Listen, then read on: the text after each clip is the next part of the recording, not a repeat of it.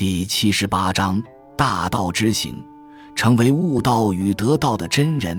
宇宙有万物，人间有万象，万物与万象相激相当，又不断演绎出让人目不暇接、难以计数的新事物、新现象。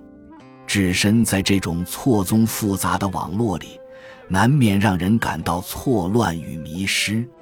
自古以来，所有的智者都告诉我们，纷乱的表象背后其实存在着某些简单的法则。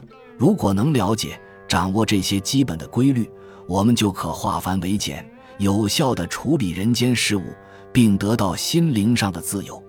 存在于万物与万象背后的基本法则，让人想起庄子所说的“的道”，道是真实而又确凿可信的。但它也是无为和无形的，道可以心传而不可以口授，可以领悟却不可以目见。道自身就是本，就是根，在还没有天地之前的远古时代就已经存在。它引出鬼神，产生天地。庄子认为，道是一切的源头和根本，是抽象而难以言传的。当代科学家和哲学家为我们理出的各种物理定律、思维结构，都只是道的部分显影，或对它的一种人为描述，但并不是真正的道。我们只能感觉到的存在，知道它无所不在。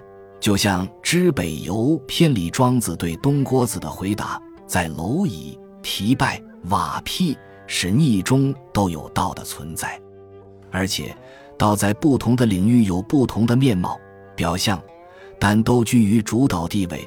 自然规律的运行从不停顿，所以万物得以生成；帝王之道的运行规律也从不停顿，所以天下百姓归顺；圣人之道的运行也不曾停顿，所以海内清心蛰伏。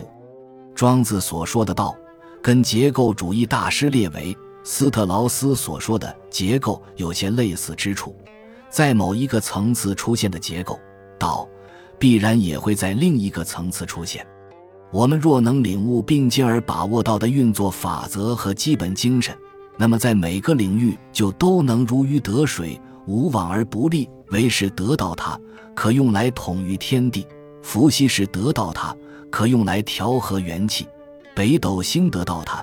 就永远不会改变方位，太阳和月亮得到它，能永远运行不息；皇帝得到它，可以登上云天；专需得到它，可以居住玄宫。